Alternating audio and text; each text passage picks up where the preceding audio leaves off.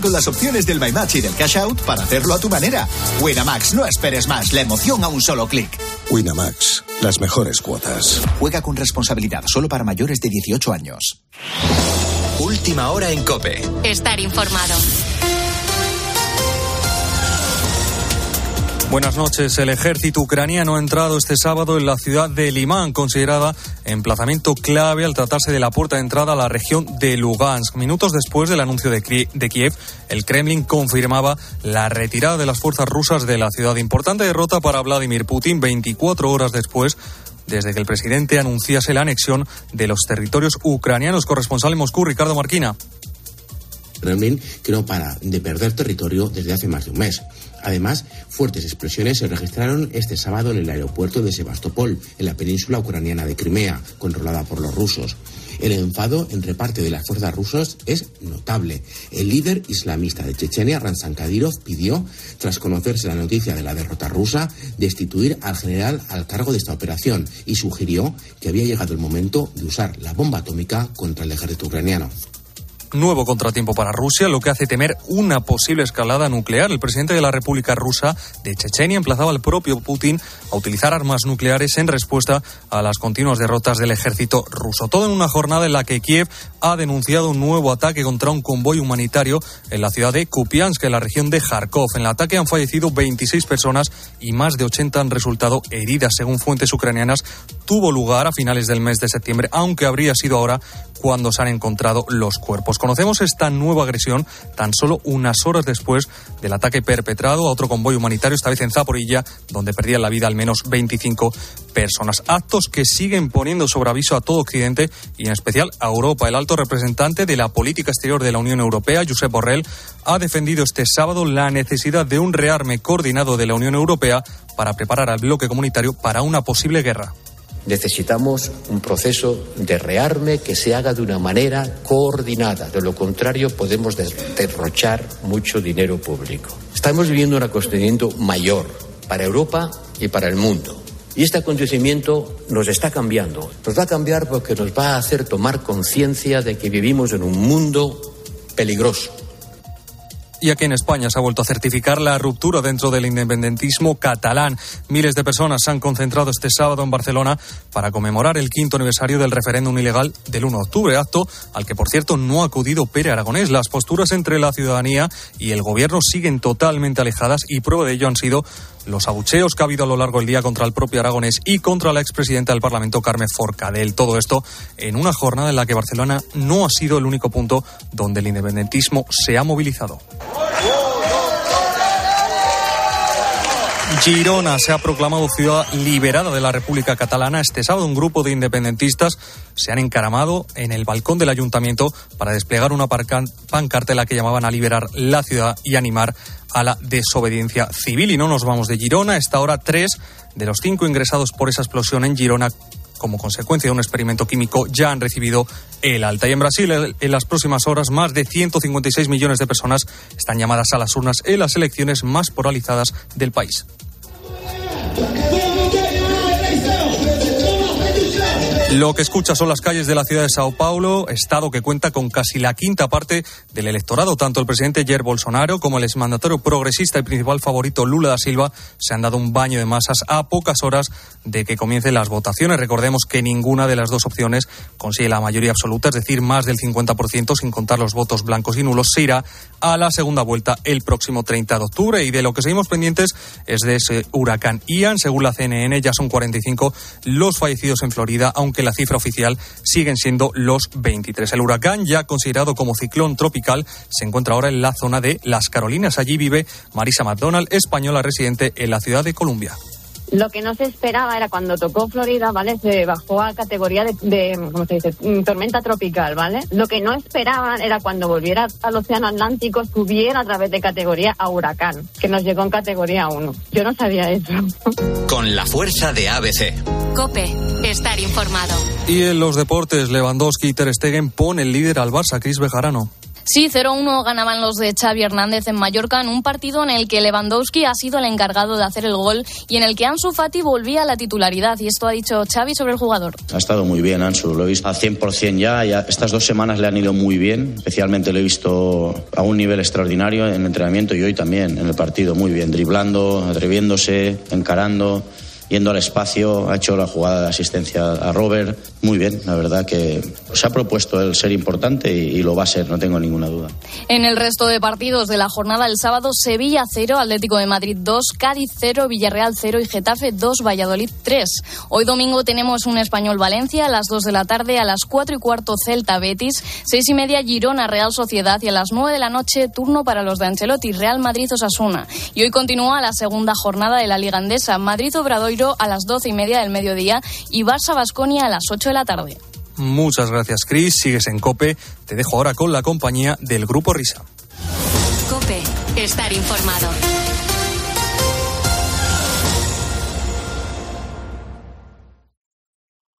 Señoras, señores, chicos, chicas, hola, ¿qué tal?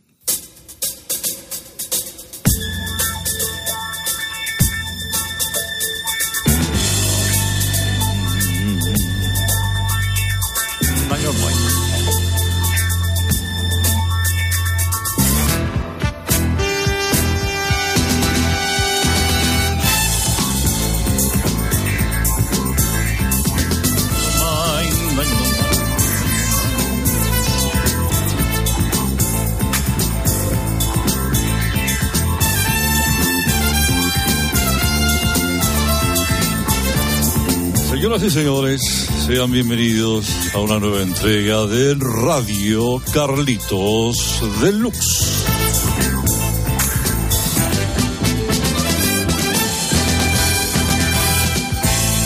Es el comentario en la calle, un espacio de radio donde descubrir curiosidades musicales.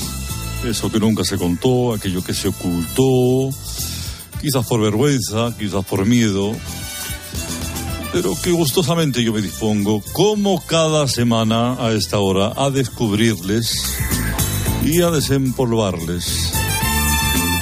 Con mucho gusto. Recuerden que tengo una cuenta maravillosa en Twitter. Busquen, búsquenme, búsquenme, se me.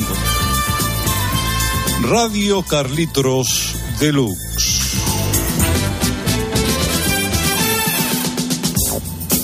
Voy a comenzar, si me permiten, con una historia que comenzó, como tantas otras, en España. La historia de Leonardo. Los padres de Leonardo eran oriundos de un pueblo de la provincia de Zamora, Santibáñez de Vidriales. Toda la familia se dedicaba a la matanza del cerdo y sus chorizos eran los más conocidos de la comarca. Eran los conocidos como chorizos vermillo. Leonardo repartía en una Vespa los embutidos a las charcuterías y eh, tiendas también de ultramarinos de la zona. Cuando llegaba a los destinos de su ruta cogía su megáfono para advertir de su llegada a los clientes, entre los que también había campesinos que se acercaban al punto de encuentro habitual para comprarle el género, la plaza del pueblo. Un productor de la Motown rápidamente notó que esa voz era distinta, que en esa voz había talento. Y sin pensárselo dos veces, le ofreció grabar un disco. Y no tuvo mal ojo. Pero existía un problema. Había que cambiarle el nombre. Leonardo Monterredondo no sonaba muy comercial. Así que usó el diminutivo familiar, Lenny, y adoptó un apellido artístico, Kravitz. Lenny Kravitz. Y este fue su primer hit.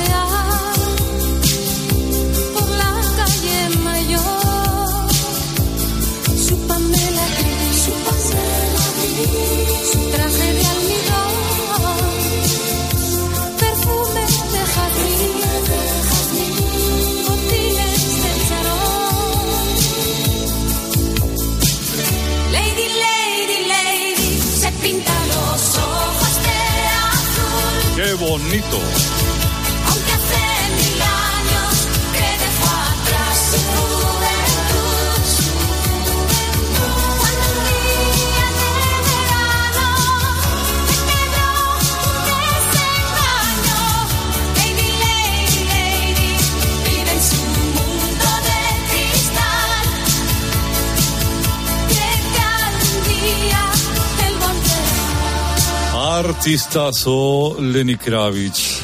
Artistazo como los hay y muchos, con manías, manías muy particulares. Y cuanto más grande es el artista, mayores suelen ser sus extravagancias.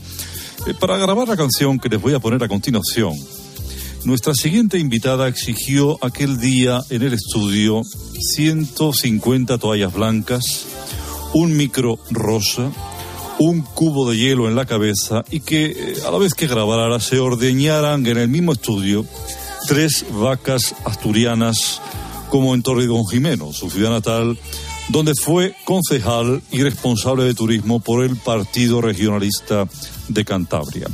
Cada sábado recorría todos los hogares de jubilados de Jaén cantando jotas y aurrescus, danza típica vasca. Fue considerada la reina del jazz. Hablamos, como no, de Ella Fitzgerald.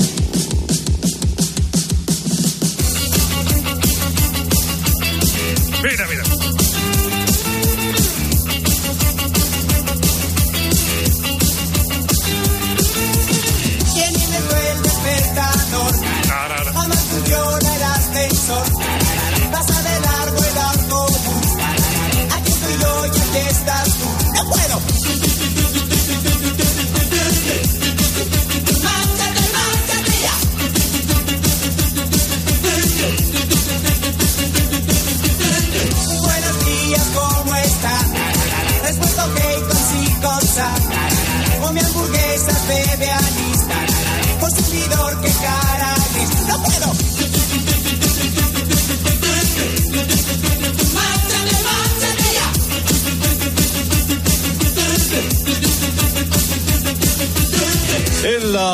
Fitzgerald, aquí en Radio Carlitos Deluxe. Qué fuerza tenía esa mujer. Bueno, pues ahora les voy a traer a otra protagonista, otra gran mujer, eh, que siendo adolescente vendía melones en un puesto improvisado en la carretera comarcal C140 entre Artes, Avesegre y Benéfar. Eran los años 40 y cada mañana se orillaba en el arcén de una glorieta abría el maletero de su inolvidable cuatro latas, de su R4, y descargaba todo su melonar sobre una mesa de camping que le servía como mostrador. Las tenía tiesas con la Guardia Civil, que se lo impedía día sí y día también al no tener permiso. Un día acabaron a golpes y dos agentes terminaron en la casa de socorro. Fue rápidamente llevada a la comisaría de Barbastro y en una de las celdas coincidió con Juanito Valderrama, detenido por exhibicionismo. El silencio de las horas muertas fue roto por su canto. Juanito Valderrama llamó a Quincy Jones y Aretha Franklin grabó esto. Me enamoro de ti, ya no hay salida, aunque intentes huir, estás perdida. Me enamoro de ti, porque debo porque escucho tu voz por todas partes. Es un instinto, un deseo, casi una manía. Tú serás, quieras o no quieras mía. Me enamoro de ti porque no consigo alejar mi obsesión de estar contigo. Me enamoro de ti, de tu vida entera. Me enamoro de ti, quiera o no quiera. Es como un sueño que se me repite día a día. Tú serás, quieras o no quieras mía.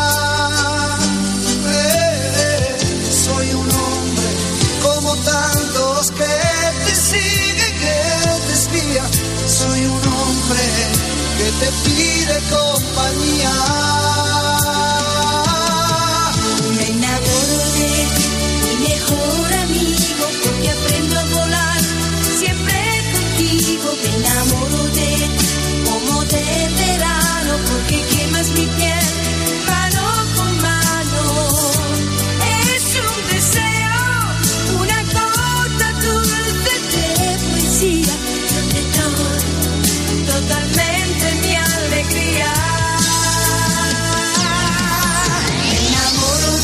Gracias a Juanito Valderrama, Quincy Jones produjo esta maravilla que cantaba la gran dama del soul, Aretha Franklin. Un momento, al principio no sé qué, parecía que decías Uretra Franklin. Hombre, pues muy posiblemente porque en casa la llamaran así también, Uretra. ¿eh? La forma coloquial que tenía la familia de llamar a esta gran mujer. Uretra Franklin, Celine Riñón y todas estas. Habrá que hacer un, un serial de Esto anatomía. es, esto es. Anatomía de los cantantes. ¿No habíamos hecho ya uno de cantantes enfermos? De enfermos sí, de enfermos sí. Hombre, Laura Melo Pausini. Por eso. Anda, anda, qué maravilla. Bueno, pues eh, hasta aquí Radio Carlitos Deluxe, que podéis escuchar en la CNN mañana, en Al Jazeera el lunes y en todas las emisoras hermanas. Eh, Novedad en Radio Cádiz todas las madrugadas de 4 a 5 de la mañana los jueves al viernes. Perfecto. Bueno, muy bien, Carlitos. Hasta más ver, ¿eh? Adiós, adiós, adiós, adiós. Ay, señoras y señores. Dale, Pepe, ahí, vamos.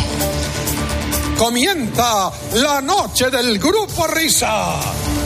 La de los insomnes, la de los borrachos, la de los colgados, la de los crápulas, la de los sonámbulos, la de los currantes, la de los amantes, la de los taxistas, la de los barrenderos, la de los pibones, la de los moscones, la del sonido hipersensible, la de la cadena COPE. Las horas más paranoicas de la radio española. Si no hay prórroga.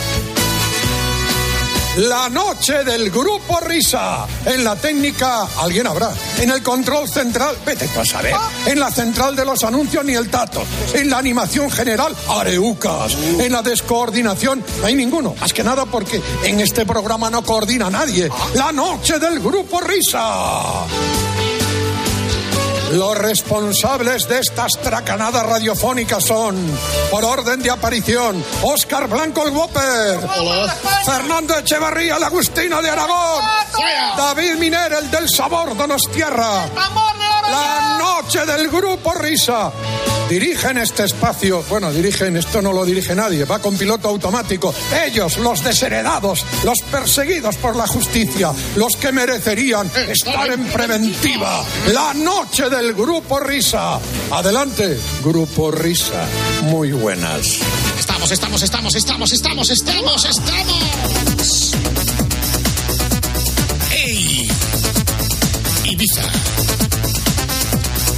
Recordad esta temporada de 1 a 5, de 12 a 4 para ti. Después de la presentación perfectamente enunciada por Pepe Domingo, venimos con toda la fuerza, con mucha noche, con mucha radio, con muchos valores. Como presidente de la Federación Española de Fútbol, vamos a saludar a mi jefe de prensa, Javi Gómez Matallana. Hola, Javi. ¿Qué pasa? ¿Cómo está, Presi? Exactamente, Luis está enorme. Está enorme, Luis. Siempre la federación Luis está enorme.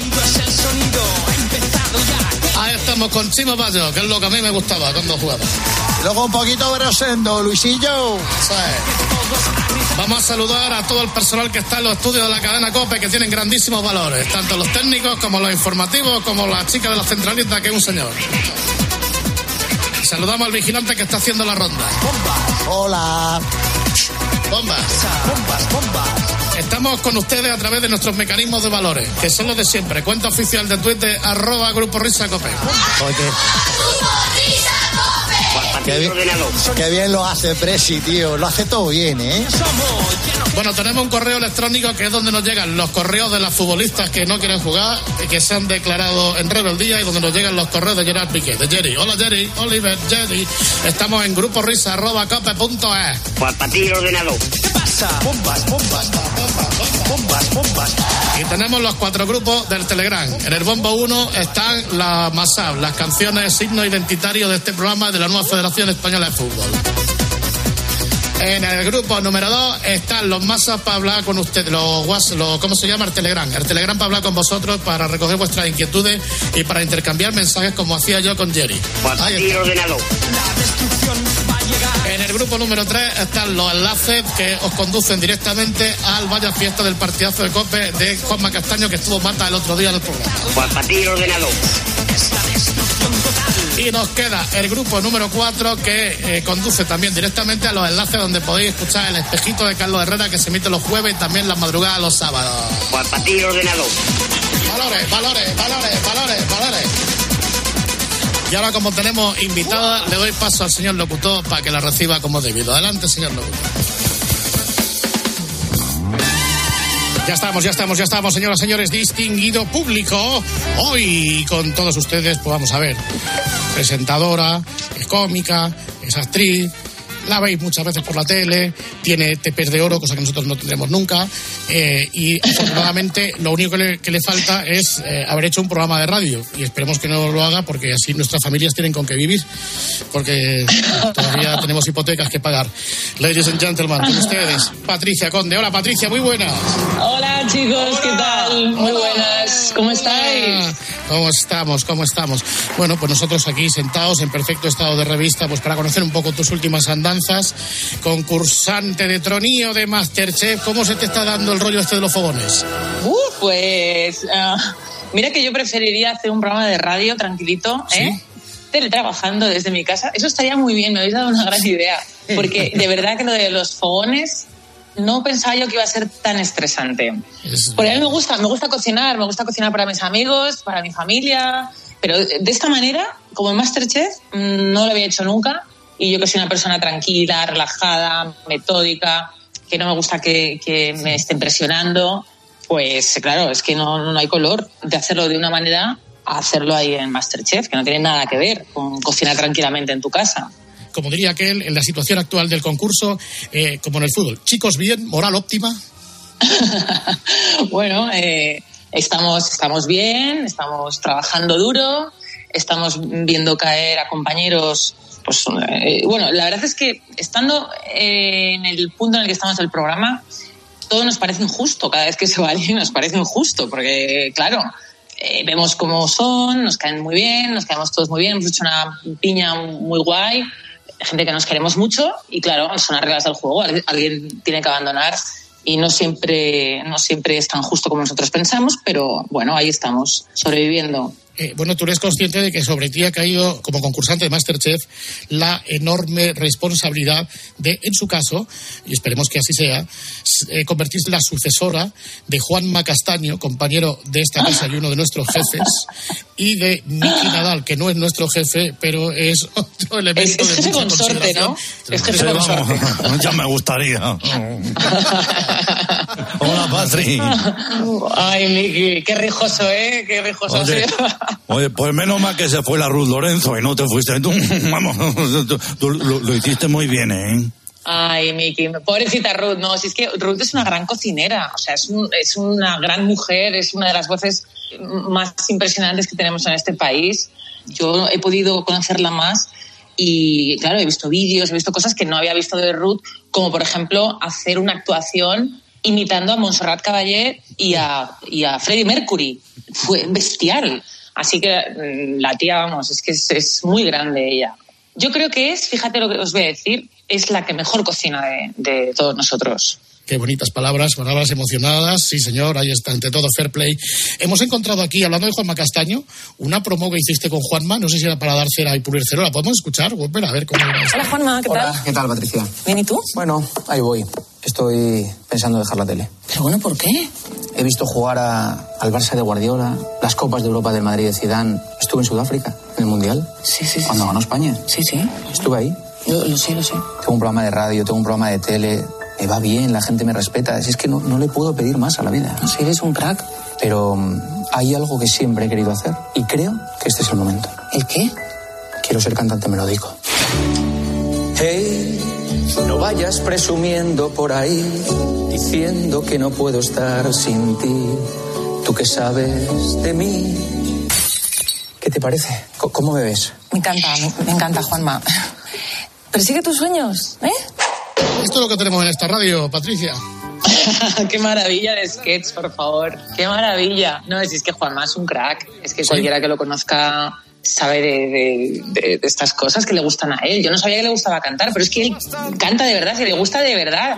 Sí, sí, sí, sí, sí. Mira, mira, mira, escúchalo cantar, que le, le grabamos una vez una cosa de Twitter de Víctor Hay Manuel. un garito abierto en el que jamás haré porque si pides algo para beber te dan vaso de coordinaré. Estoy ensayando, ¿eh? Menuda porquería. Me parece muy chungo que cuando yo seba voy a acabar, voy a acabar y la enhorabuena le voy a dar. Aparezca Emilio para enredar, para enredar. Bueno, hasta aquí el apartado de dar bola a otros compañeros. Eh, vamos a ver si la respuesta es recíproca alguna vez, Juanma. Se defiende muy bien, ¿eh? Se defiende muy bien. Yo creo que Juanma, fíjate, tiene mucha comedia dentro, la tiene un poco contenida, pero es un tío con, con mucho sentido del humor y, gracias a esas cositas que va haciendo, pues ese sketch en el que él dice que, bueno, que sí, que le va todo muy bien, el programa de radio, el programa de televisión, pero que él quiere cantar. En el fondo hay algo de verdad en, en cada gag, ¿no? En cada sketch yo creo que, que hay siempre mucha verdad.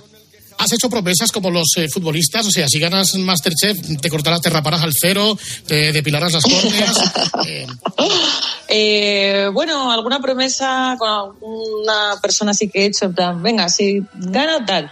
Pero no, no creo, ¿eh? es que yo soy cero competitiva. Cualquiera que me conozca sabrá que no soy nada competitiva, que no tengo la ambición eh, esta tan bestia que tiene mucha gente de, de- de querer lograr algo pisando a quien sea, llegando ahí a- de cualquier manera. Yo no, yo sí veo, por ejemplo, algo que me gusta mucho y hay muchas personas que están peleando por ello, yo me retiro y lo miro desde lejos y digo, venga, venga, pues mataros vosotros, que yo me quedo aquí observando tranquilamente. Yo soy así, yo soy muy tranquila, la gente que no me conoce puede pensar que, no sé eh, lo que quiera pensar, pero yo realmente confío mucho en, pues, en los sueños que tenga cada persona, en el talento que tenga cada uno y el talento no, no entiende de, de tener que llamar la atención, ni de pisar a compañeros, ni de tener que, que- que hacer cualquier cosa a cualquier precio. ¿Qué tal? Buenas noches. Eh, ¿Qué tal, aspirante? Hombre, Jordi, ¿qué tal? Yo lo que quiero decir a la audiencia es que eh, Patricia lo está haciendo cada vez mejor, pero no te subas al carro, ¿eh? Eh, porque yo, eh, ahora que estamos aquí al calor de la noche, la madrugada, que todo el mundo nos escucha, querida Patricia, tengo que hacerte preguntas que toda España está esperando a que me respondas. ¿Estoy buenorro? pues mira, Jordi, Jordi, escucha una cosa. ¿Qué? Yo a, a cualquier amiga con, con la que hablo, o sea, no es, no es algo que, que- que esté preguntando, ¿no? Pero siempre sale, siempre sale y me dicen, oye, ¿y Jordi es tan guapo? ¿Es tan guapo en persona como, como aparece en televisión? Eh, y entonces yo siempre digo, Jordi para mí ha sido un descubrimiento porque es un tío que, que, que aunque la gente pueda pensar que es un borde o que, es- que tiene es un borde, un que tal, yo creo que no. Creo que Jordi Cruz tiene un gran corazón y es más bien, es más bien tímido. Y no creo que no se cree tan guapo como, eh, como lo que dice la gente. Yo creo que esa etiqueta se la han puesto, pero, pero él, él no se la pondría a sí mismo. Yo Pero, creo que, Patricia. que se, se la está deseando quitar. ¿Pero te pongo nervioso cada vez que me acerco a tus fogones? Hombre, a, a mí y, y a- hasta los chicos. Los chicos también se ponen nerviosos. Nosotras también, todas nos ponemos nerviosas, Jordi, contigo. nervioso hasta yo en estos momentos. Eh, eh, entonces tú, Patricia, ya sabías cocinar, ya, ya se te daba bien desde hace años, ¿o no? Bueno, se me daba bien. Yo eh, me diagnosticaron celiaquía con 19, 20 años y me tuve que poner las pilas si quería comer cosas como, por ejemplo, unos macarrones, ¿no? De- o yo qué sé, o un- si quería comer carrot cake o cheesecake, me, me- lo tenía que hacer yo y investigar y comprar las harinas sin gluten que encontraba por aquella época, porque claro, por ejemplo, en el año 2000 pues no existía apenas nada, ¿no? De, de lo que tenemos a día de hoy en todos los supermercados. Entonces tuve que ponerme las pilas y tuve que cocinar si quería sobrevivir. Lo tuyo que es guiso tradicional, cocina de autora, cocina de diseño, repostería, globo, telepizza. ¿Dónde te? Yo me siento muy cómoda, por ejemplo, abriendo pues, el envase de una pizza congelada y metiéndola en el horno. Eso va a salir bien. Eh, si estás pendiente del horno, no sé de qué me va a salir bien. Pero bueno, me siento muy cómoda en la repostería, por ejemplo, porque sí, soy muy golosa, me encanta el dulce y bueno, estuve practicando mucho hasta que me salió la tarta de zanahoria perfecta o el brownie o la cheesecake o no sé, eh, los macagons. Yo cuando llegué a París y descubrí los macagons de la Duré, sé que es imposible hacerlos tan buenos como ellos, pero bueno, ahí estoy haciendo mis cositas cuando tengo tiempo y me apetece. Y sí que, sí que te hago un buen guiso, un buen arroz, una buena pasta, pero eh, ya te digo que no siempre, ¿eh? Eh, no siempre. Tengo que encontrar la ocasión cuando vengan a- amigos a casa y, y tener las ganas de, de cocinar para alguien. Cocinar para mí, yo, mira, me hago un sándwich y tan feliz. ¿Cuál es el plato de casa? El plato ese que siempre que vuelves a Valladolid a casa, "Um, hombre, hoy han hecho el mío favorito, que es este. Pues mira, es que en Valladolid, eh, en casa, pues tampoco mi madre es que haya cocinado mucho ¿eh? durante su vida. Eh, yo siempre digo que mi infancia la ha patrocinado los platos preparados del corte inglés, porque hemos comido toda la vida, es verdad, y, y perdóname mamá, porque mi madre hace la mejor ensaladilla rusa de todo el mundo. O sea, vaya donde vaya, a cualquier restaurante o yo qué sé, sitio en el que dicen, no, aquí hacen una ensaladilla rusa brutal, no, es la de mi madre, María Luisa Galindo. O sea, mm, que me perdone todo el mundo, pero, pero es mi, mi plato favorito de casa, es lo- de lo poco que hace, pero las cuatro cositas que hace mi madre las hace muy ricas, que yo creo que también he seguido un poco el ejemplo, porque tampoco es que haga yo de todo, pero las cuatro cositas que hago las me salen muy ricas. Yo creo que eh, en Valladolid siempre que, que llegamos vamos a comer por ahí, ¿no? Es como un motivo de celebración, de- se junta toda la familia. Y yo sé que en Valladolid el, el plato típico y, y lo, lo más rico es el cordero lechal. Pues al final las, las chuletitas de, de cordero lechal, pues mira, de eso no me he aburrido. Enrique Cerezo, presidente, muy buenas. Muy buenas noches. Hombre, que, que, oye, que yo soy, te digo una cosa, ¿eh? soy muy fan de Patricia. ¿eh? Hombre, señor Cerezo. Hombre, ¿qué tal estamos? Oye, está guapísima, ¿eh? Muchas gracias. Usted Bebe, también, bebe. ¿eh? bueno, yo, yo, yo la verdad es que mm, me conservo, me conservo bastante bien. Fíjate, yo te sigo desde, fíjate, desde el informal, desde los años, eh, pues, hace 20 años que empezaste en esto de la tele, ¿no? Madre eh, mía. Patricia? Sí, sí, claro. En el 1999, por la puerta grande, empecé directamente, sí, sí. A día de hoy todavía no me lo creo. Patricia, ¿cómo fue aquello de que viste a una chica hacer de reportera y dijiste, "Mm, yo quiero hacer lo mismo que hace ella? Eh, bueno, no fue exactamente así. Fue cuando vi a Felizuco entrevistando por ahí a gente y yo dije, anda. Y me pareció divertido porque no era algo, ¿cómo decirte? Algo sencillo, ¿no? De salir ahí y yo qué sé, y en la tele hacer algo fácil. Yo dije, qué difícil, ¿no? Qué reto tan, tan guay sería entrevistar a gente y, y estar ahí, eh, entrevistando a políticos, a cantantes, a deportistas, actores. Me fascinaba ese trabajo. Y luego ya cuando, cuando vi que encima que teníamos que hacer un programa en directo, sketches, parodias, yo dije, esto es lo mío. Yo que era tan fan de los Monty Python, que era la referencia que tenía cuando yo era pequeña, eh, con todas las películas que nos ponían mis padres, a mis hermanos y a mí, más los de Martes y 13, más todas esas películas maravillosas eh, de Goldie Hawn, de Jim Carrey, lo tenía clarísimo lo que quería.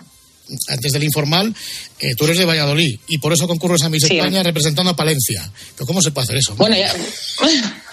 Pues bueno, eso lo he contado un montón de veces y fue una gamberrada más de mis años locos, eh, en los que yo, por ejemplo, fui eh, primera, no, segunda dama de Miss Valladolid, Miss Fotogenia, mi simpatía, y entonces, bueno, pues eh, decidieron presentarme, a pesar de haberme pasado por Miss Valladolid, de repente dijeron, venga, pues a Miss Palencia, que no hay certamen este año, no hay Miss, no hay nada.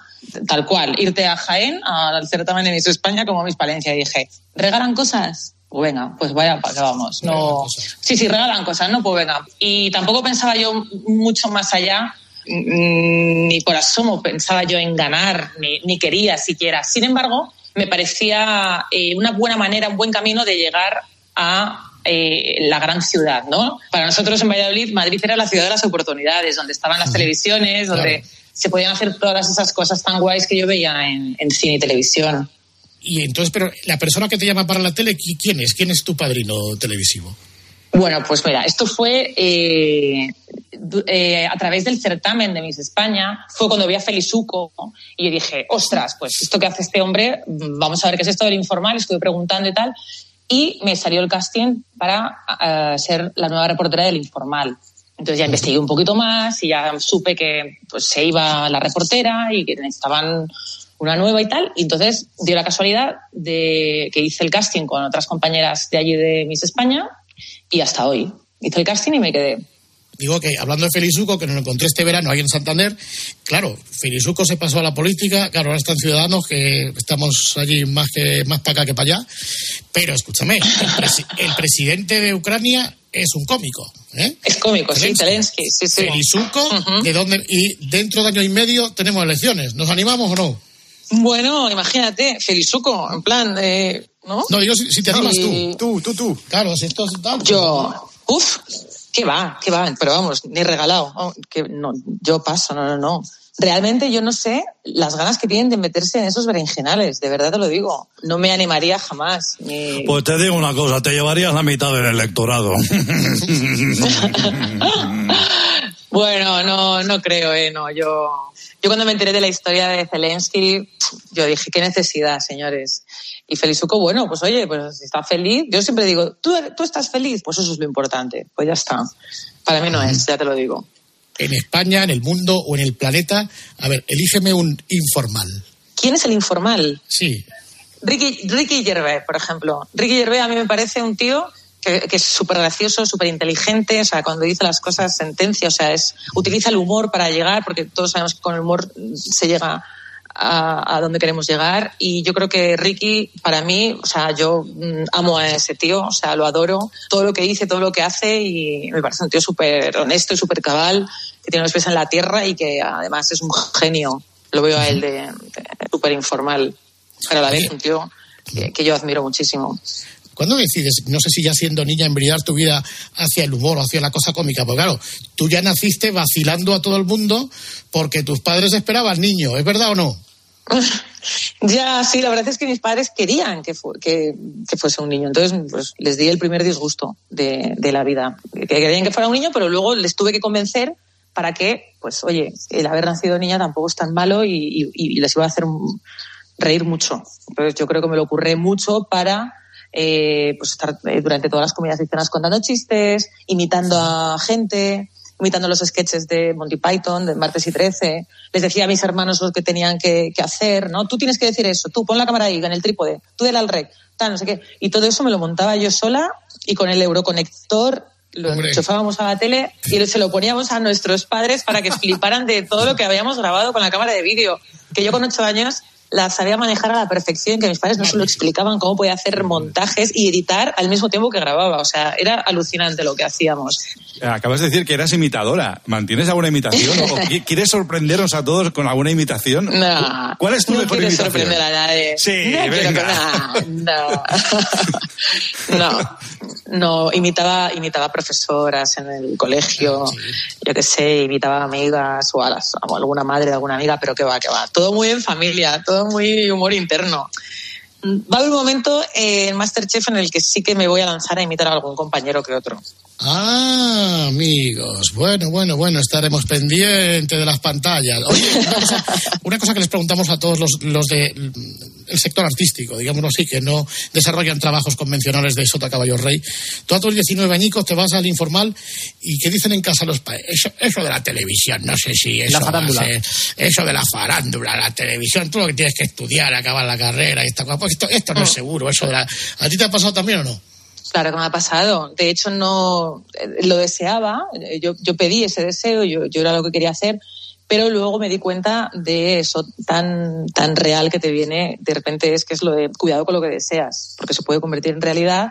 Y yo en el fondo estaba trabajando en televisión con 19 años, pero donde quería estar realmente era en Brighton con mis amigas que estaban de Erasmus y, y estaban ahí disfrutando de, de lo que les tocaba disfrutar en ese momento. Yo estaba encerrada en un plato de televisión grabando eh, mañana, tarde y noche, fines de semana, muchas veces que teníamos que salir de viaje a hacer entrevistas aquí y allá, y estaba todo el día, y si no eran por unas cosas, era por otras, al final sí que es verdad que mm, no me ha llamado nunca la atención todo lo que conlleva esta profesión, es decir, lo que hay de, de puertas para afuera, ¿no? La fama, la, la popularidad, todo eso por lo que pelea tanta gente hoy en día, ¿no? Que, es la popularidad y los followers y todo eso, yo no es que lo rechazara, pero me daba miedo, ¿no? Yo decía, pues todo el mundo piensa que es muy bueno, pero a lo mejor no es tan bueno como pensamos, a lo mejor tiene más sombras que luces, a lo mejor es algo que no controlo y que no, no quiero estar ahí. O sea, entonces hubo un momento en mi vida en el que dije, bueno, pues vamos a hacer las cosas bien, poco a poco, y vamos a intentar dar un perfil bajo, ¿no? Que muchas veces es como muy cómodo.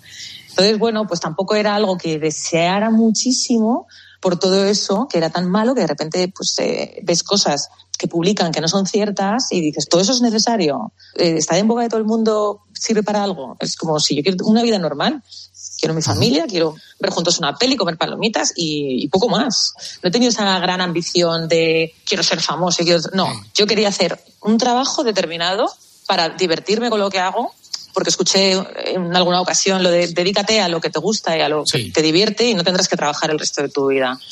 Entonces ahora me estoy dando cuenta de que, de que es, es, eh, bueno, ya me di cuenta hace años, pero sí que es más duro de lo que parece, ¿no? Cuando la gente dice que afortunados o qué suerte, pues al final es como todo en la vida.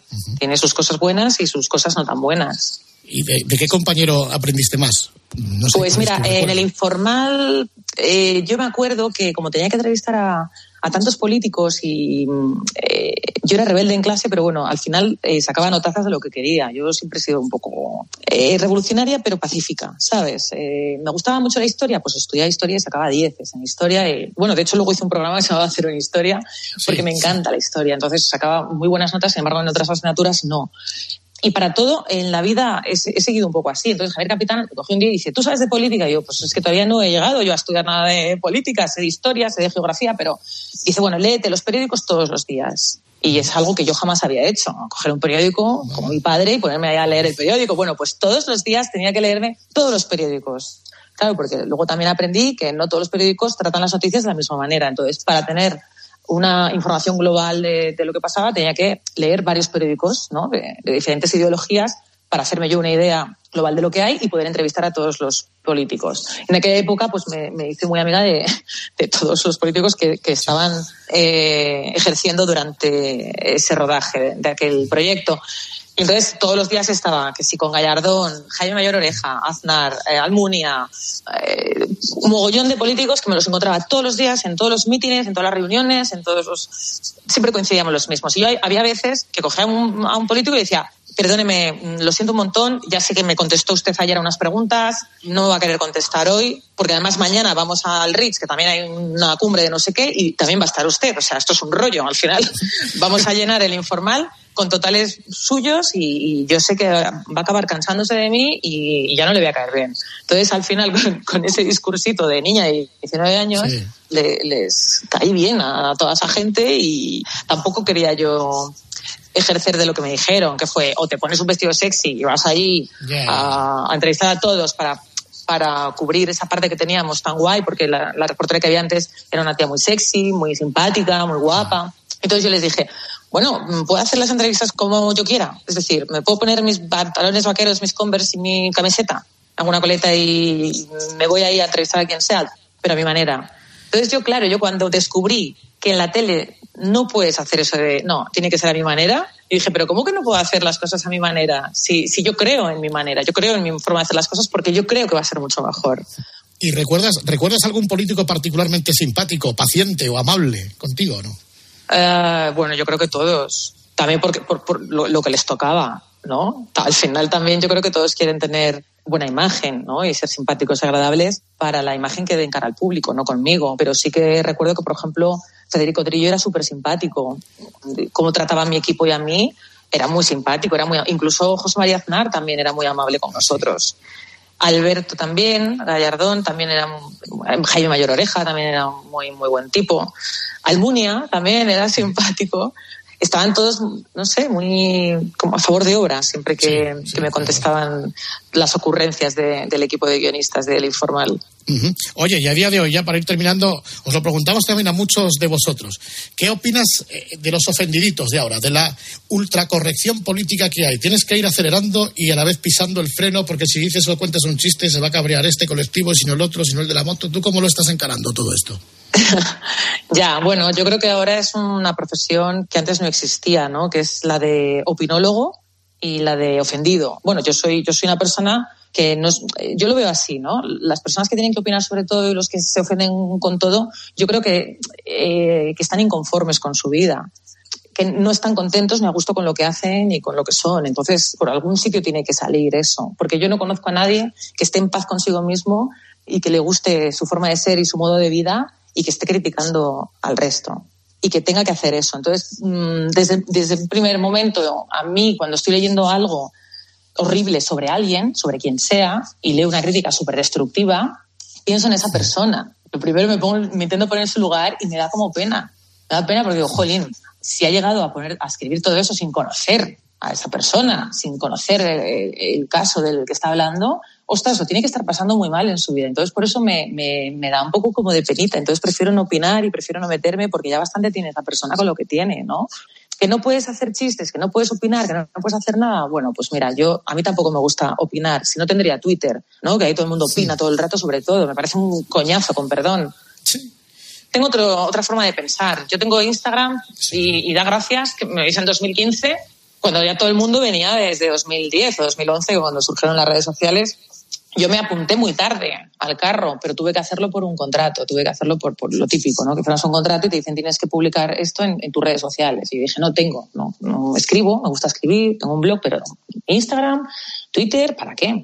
Pero bueno, Instagram es, eh, es algo más creativo, es, es más amable. Ah, el mundo de Twitter no me digas porque no sé lo que pasa ahí ni lo quiero saber. eh, no, no tengo ni idea y es que yo creo que quiero morir así. O sea, no, es que no me interesa. Entonces, bueno, yo cuando quiero informarme sobre algo voy y busco esa información sobre algo, pero no me importan las opiniones de los demás respecto a ese algo. No sé si me entiendes. Pues te voy a te voy a decir una cosa, ¿eh? Aquí de nuevo Cerezo, Pati Conde en Instagram, oye, bien, muy- está muy bien, ¿eh? Tienes más, de- oye, se- 600 y pico mil seguidores, ¿eh? Para mí los quisiera. Fíjese usted, ¿eh? fíjate, y yo tampoco tenía mucha intención ¿eh? de que me siguiera nadie, pero ahí, ahí está. Eh, bueno, entonces nada, Miguel, podemos eh, seguir depositando, tú que has visto el programa, nuestra confianza y seguir apostando por Patricia en Masterchef, ¿no? Sí. Sí, sí, sí. O sea, ya no está ni Emanuel, ni Eduardo, ni Ruth, pero sigue. ¿Y de qué manera, Patricia Conde? Yo mm, no sé lo que pasará, tú ya sabes lo que ha pasado. No nos puedes contar Yo nada, sé, sí, pero, sí, sí. pero no, yo, no te veo puedo con, contar nada. yo te veo, yo te veo con muchas posibilidades. Por mi parte, la última. ¿Ya un concursante que, que no esperemos que vaya a engancharnos en lo que queda del programa? ¿Algún concursante que vaya a engancharos? Sí, eh, que dices, "Buah, este creo que no va a aportar nada, pero que le pueda dar la vuelta. Bueno, eh, hay un giro, hay un giro muy... Sí, hay un giro que nadie se espera. Yo creo que eso puede, eso puede enganchar más a la audiencia todavía. Hay un giro que nadie se espera la semana siguiente. Igual gana Juanma Castaño otra vez, esperemos que no, porque sí, esto puede ser tremendo. Sí, señor, Patricia, ¿cómo me informó? Bueno, pues sé lo que hiciste y no hemos hablado nada, que también fue una etapa muy buena, pero es que... Bueno, bueno, eso lo que hicisteis fue maravilloso. Oh, la mejor de todas. Ay, Bueno, que- pues ay. eh, vete pensando a ver qué programa de radio quieres hacer, porque... Vale. Oye, si es así, yo estoy, mira, en mi casa, mirando al jardín, viendo Mm. cómo se mueven los arbolitos, estoy encantada. O sea, ojalá pudiese hacer un programa de radio así, me fliparía, me encantaría. Y aquí me tenéis, o sea, ha- hagamos ese programa de radio, hombre. Hagámoslo. Nosotros- no, mira, nosotros tenemos compañeros que estando en casa, viendo el jardín y viendo cómo se mueven los arbolitos, te hacían 10 minutos de programa, watch you back. Fíjate, oye, ni tan mal, os diré. Sí, ¿Dónde sí. hay que firmar? Juanma, llama Juanma. Llama Sí, Juanma. llama que es, el, que- es el que paga. Bueno, Patricia, que nada, que muchas gracias por este rato. Bueno, chicos, nada, gracias a vosotros. Estamos pendientes de, a ver qué es lo que pasa y a ver qué es lo que ocurre. Bueno, vale, eh, cuando haya el girito este me llamáis otra vez, ¿no? Sí, sí, sí, sí. Te volvemos a llamar. Vale. Un beso muy fuerte, Patricia, muchas gracias. Un beso enorme para vosotros. Gracias, chicos, a vosotros. Adiós. Buenas noches. Chao. Chao, chao, chao. Chao, chao, chao, chao. Chao, chao.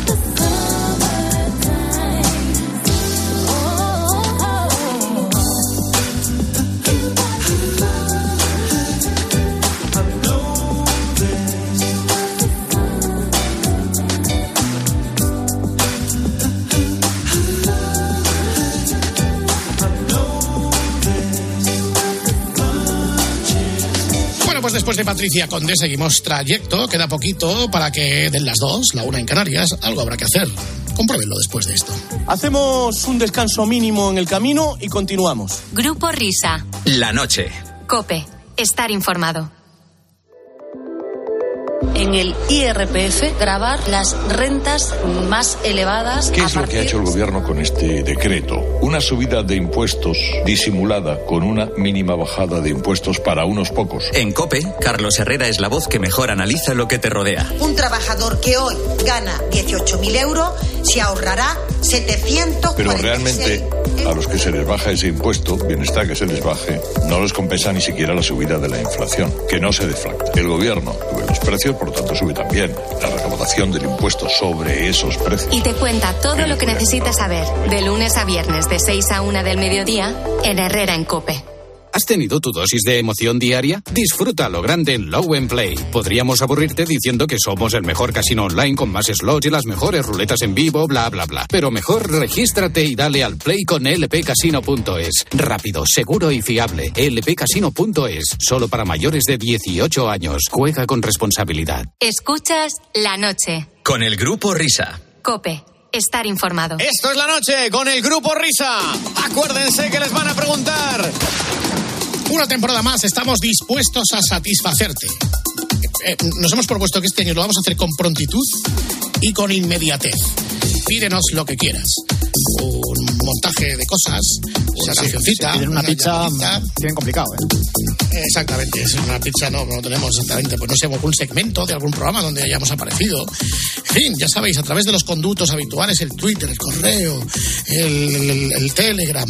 Y por supuesto, para ello está Gregorio Parra, que es el responsable de este ministerio. Vamos a por la primera de hoy.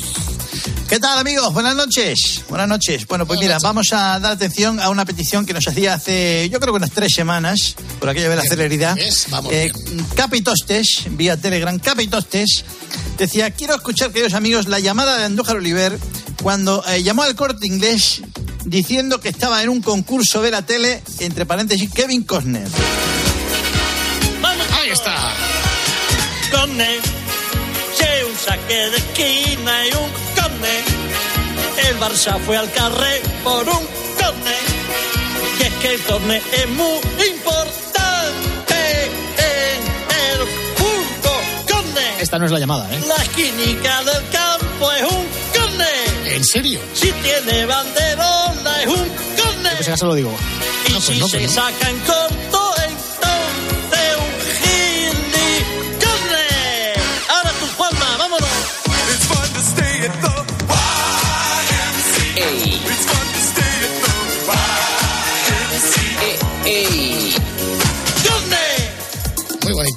corner. Entonces, Andújar, ¿estás por ahí? Corner, buenas tardes. ¿Cómo estamos, queridos amigos? Muy buenas noches. O sea, ¿cómo, se- cómo- cómo se nota que en Onda, Cero, en Onda Cero te han puesto línea buena, eh? Me han puesto un microfónico aquí en casa, ahora que puedo hablar con ustedes con todo lo que me llamen. Un quantum, un quantum. Un quantum. Q, U, A, T, U, M. Un M.